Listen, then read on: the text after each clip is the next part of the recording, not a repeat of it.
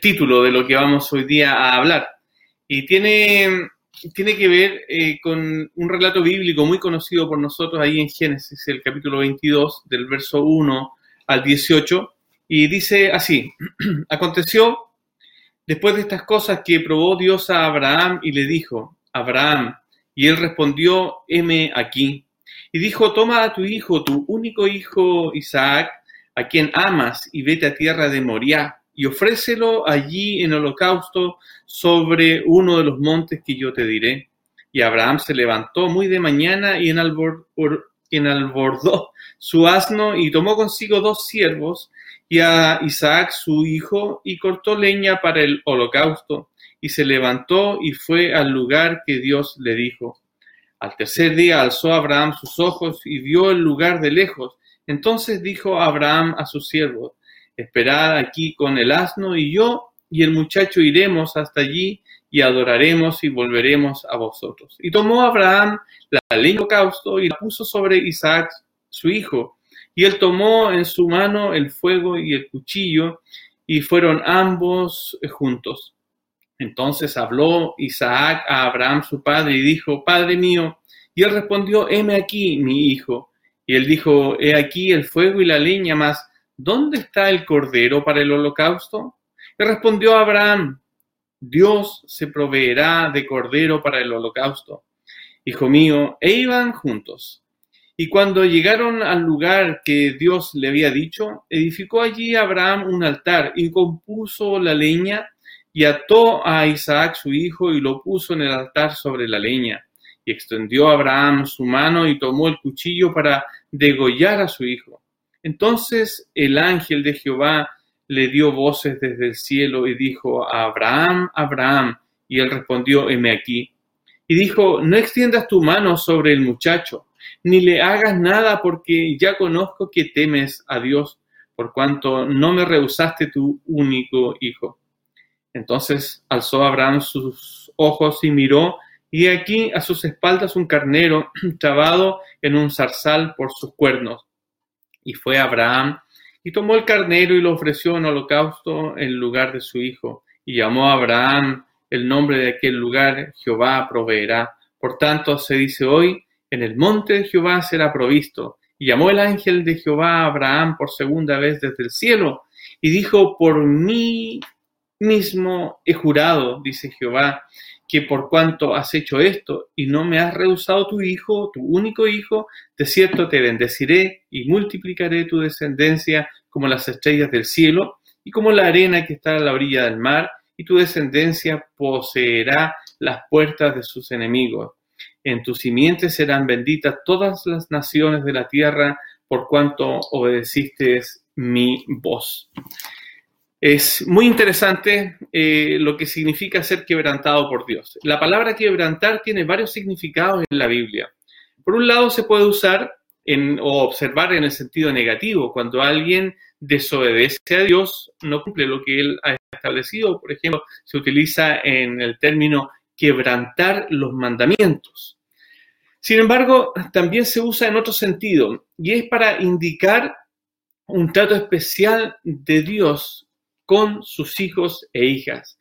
Un trato especial de Dios con nuestras vidas y es cuando cada uno de nosotros somos quebrantados por Dios. El diccionario define la palabra quebranto como la acción de triturar algo, de reducir una cosa a fragmentos relativamente pequeños, pero sin triturarla totalmente. Ahora, en nuestra relación con Dios, el ser quebrantados por Él es una necesidad.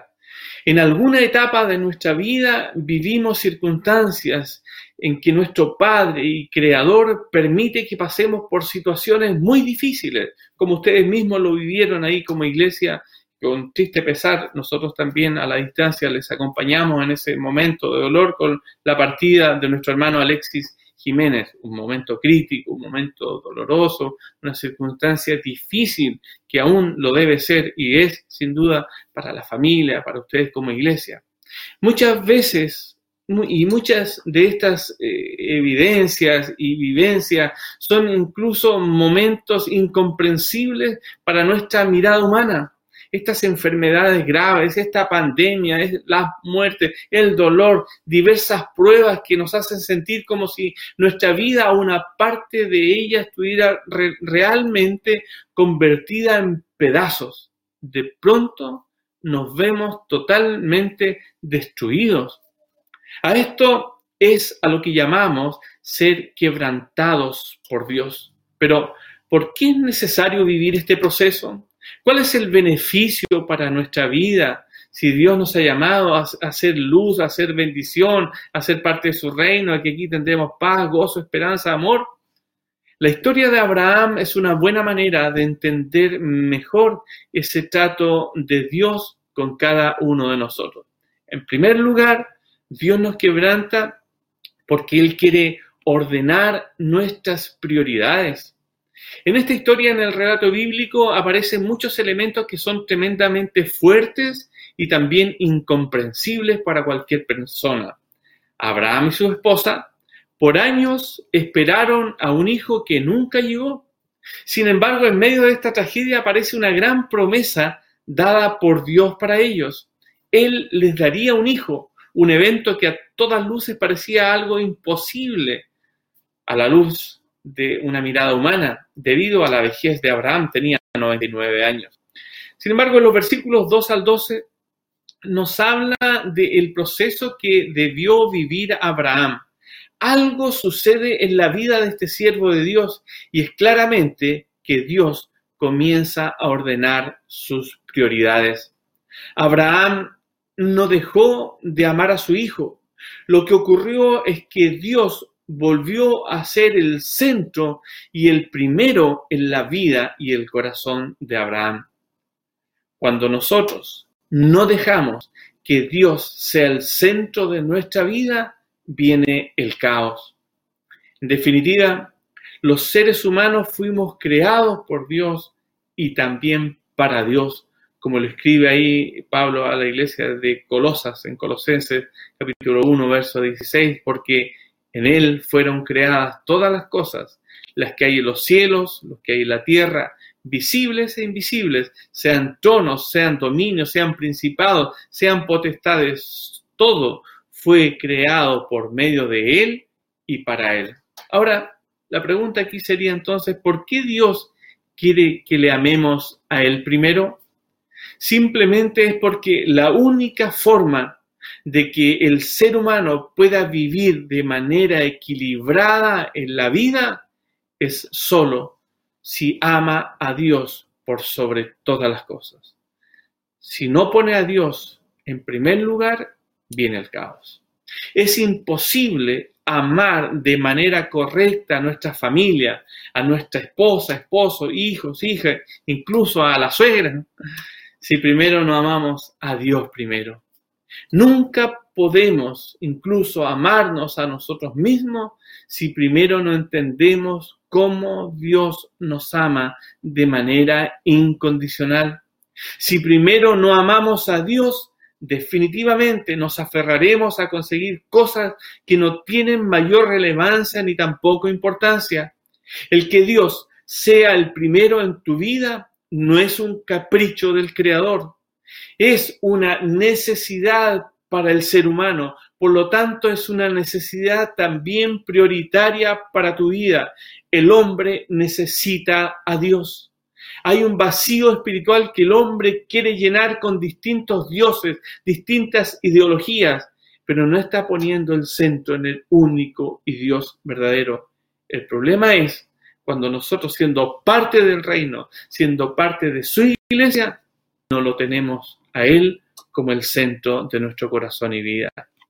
Pues bien, Él nos quebranta para ordenar nuestras prioridades, pero también nos quebranta para que entendamos que Él debe ser nuestra motivación. No hay mejor momento para conocernos verdaderamente en, aquellos tiempos cuando vivimos una situación de crisis. Allí podemos descubrir quiénes somos en realidad los momentos críticos dejan en evidencia verdaderamente quién soy. La crisis muestra lo mejor de los maduros y lo peor de los inmaduros. Abraham es el modelo de aquel que acepta lo que no puede entender. Dios le hizo aquella demanda incomprensible. Antes le había prometido que por medio de su hijo Isaac, sus descendientes se multiplicarían hasta llegar a ser una gran nación, incluso llegarían hasta Peñalolén, una nación poderosa, un pueblo que respaldado por Dios en esa promesa iban a llegar a ser algo que Dios ya había trazado en su corazón y que por medio de ella vendría también la bendición a todas las generaciones y a todas las naciones. El cumplimiento de esta promesa dependía necesariamente de la vida de Isaac y parecía que ahora Dios quería acabar con esa vida. Pero qué hermoso es ver a este hombre de Dios que aún cuando se ponía en tela de juicio la promesa que había recibido, él igual estaba dispuesto a obedecer a Dios. ¿Por qué? Porque ya había puesto a Dios como el centro de la prioridad número uno. Lo que finalmente movía el corazón de Abraham era el amor a Dios. Ni siquiera el perder esta tan anhelada bendición le haría desistir de ser fiel a su Señor. Abraham no enfrenta esta situación con resignación, sino que con una profunda confianza en Dios. Todos hemos experimentado alguna circunstancia o situación complicada que pareciera muchas veces que no tiene razón de ser y que desafía toda explicación y toda lógica.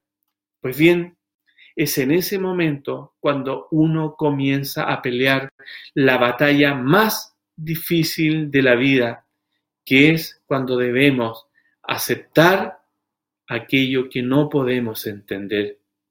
Es en esos momentos en que se manifiesta lo que verdaderamente nos motiva a seguir y a servir a Dios.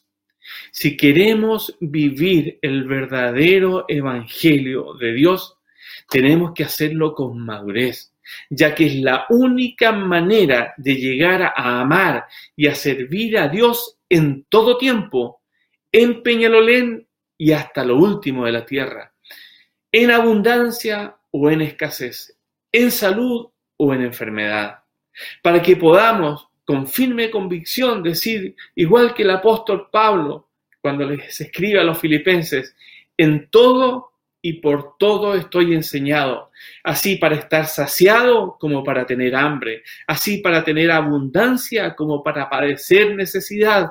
Todo lo puedo en Cristo que me fortalece. Entonces, Dios nos quebranta para ordenar nuestras prioridades. Dios nos quebranta para que podamos entender que Él debe ser nuestra motivación, pero también Dios nos quebranta para poder usarnos en su misión. Dios ratifica su promesa a Abraham de usarle y de ser bendición, como dice ahí en los versos 16 y 17 que leímos. El Señor deseaba usarle. Y el proceso que vivió Abraham era parte de aquella enseñanza que le llevaría definitivamente a ser usado por Dios en el propósito mismo que el Creador tenía con él, aún en medio de la crisis, aún en medio del dolor. Abraham debía poner a Dios como el centro de su corazón, debía entender que Él era su principal motivación para ser usado para la gloria de Dios. Ahora bien, Dios también a ti te quiere usar. Dios a ti también te quiere bendecir en Peñalolén y desde Peñalolén. Sin embargo, tu corazón debe ser quebrantado. Es así como Dios quiere perfeccionarte. Es así como Dios quiere moldearte. Pedro escribe ahí en el capítulo 1, el verso 7 de la primera carta, cuando dice, para que sometida a prueba vuestra fe, más preciosa que el oro, el cual, aunque perecedero, se prueba con fuego, se hallada en alabanza, gloria y honra cuando sea manifestado Jesucristo. Todo lo que somos, todo lo que hacemos es para la gloria de Dios. Sin duda, existirán momentos en tu vida en los cuales pareciera que algo se ha roto. Sentirás que algo se ha quebrado en tu corazón y en tu vida, en tu familia, en tu contexto, en tu historia. Y comienzas a ver y a sentir como toda tu vida se está haciendo. Ese, mi querido y querida, es el momento preciso para tomar una decisión. Puedes quedarte lamentándote en medio de los pedazos, en medio de los escombros, o le permites a Dios realizar algo mejor con tu vida. El profeta Jeremías dice en el capítulo 18, verso 4 al 6, muy conocido por muchos, que la vasija de barro que él hacía se echó a perder ¿dónde? En su mano. Y volvió y la hizo otra vasija, según le pareció mejor hacerla. Entonces vino palabra a mí, palabra de Jehová, diciendo, ¿no podré yo hacer de vosotros como este alfarero oh casa de Israel? Dice Jehová, he aquí que como el barro en la mano del alfarero, así sois vosotros en mi mano. El alfarero no desechó el barro solo porque se echó a perder lo que originalmente estaba formando, sino que todo lo contrario, lo tomó nuevamente y comenzó a hacer algo mejor. De igual manera, Dios no desecha a nadie. Y aunque nos echemos a perder, y estemos hechos pedazos, siempre estaremos en la mano del alfarero.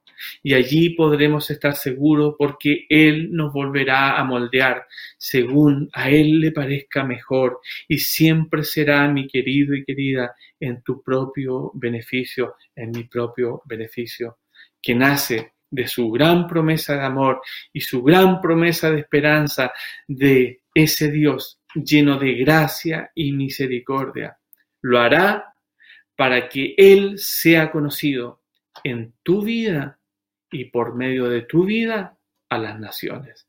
Qué hermoso privilegio. Mientras veía la cápsula de los niños, recordaba esa invitación a Jonás, que por cierto le dijo, mira Jonás, tú vas a ir con este mensaje a Nínive. ¿Cierto? Y pareciera que el mensaje era claro, ir a Nínive. Y Jonás debía decidir lo que Dios quería que finalmente cumpliera. Dios le dijo, vas a ir a Nínive, escoge, o vas en barco o vas en pez. Pero a Nínive vas. Cuando Dios nos hace parte de su iglesia y tenemos que ir en un momento determinado de nuestra vida, a veces equivocamos el camino pero siempre Dios está allí para volvernos a cumplir su propósito y su plan final para nuestra vida y por medio de nuestra vida, con todas nuestras limitaciones, con todos nuestros defectos, en medio de todas nuestras crisis, Dios se quiere glorificar. Termino con esto. Quizás hoy tu vida y tu corazón está hecho pedazos. Pues bien, si es así, hoy alégrate, porque estás en el lugar indicado, frente a la palabra de Dios, frente al Dios soberano y eterno que nuevamente ha salido a tu encuentro y puedes encontrar y entrar hoy libremente al taller del alfarero y lo que es mejor aún, puedes permanecer por siempre en su mano.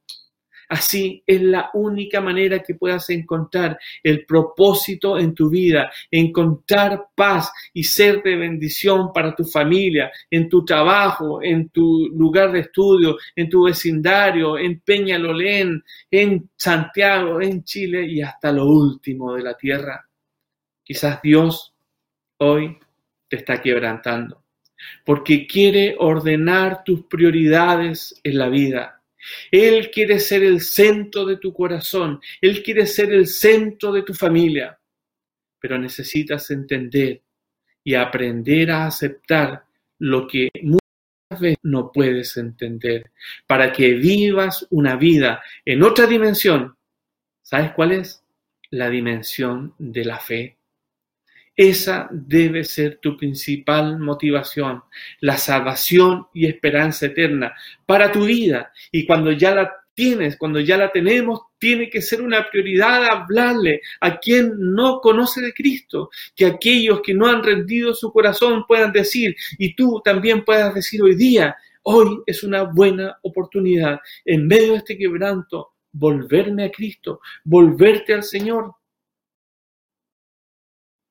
podrás decir con toda libertad y seguridad, todo lo puedo en Cristo que me fortalece. Dios hoy espera por ti para que tengas verdadera paz aún en medio del quebranto y en medio del dolor, en medio de tu crisis, en medio de este momento, en medio de la pandemia, puedas conocer a aquel que va a ser tu pronto auxilio, tu refugio, tu esperanza y también para que en Cristo llegues a ser luz también en la oscuridad, en Peñalolén y desde Peñalolén hasta lo último de la tierra. Oremos al Señor.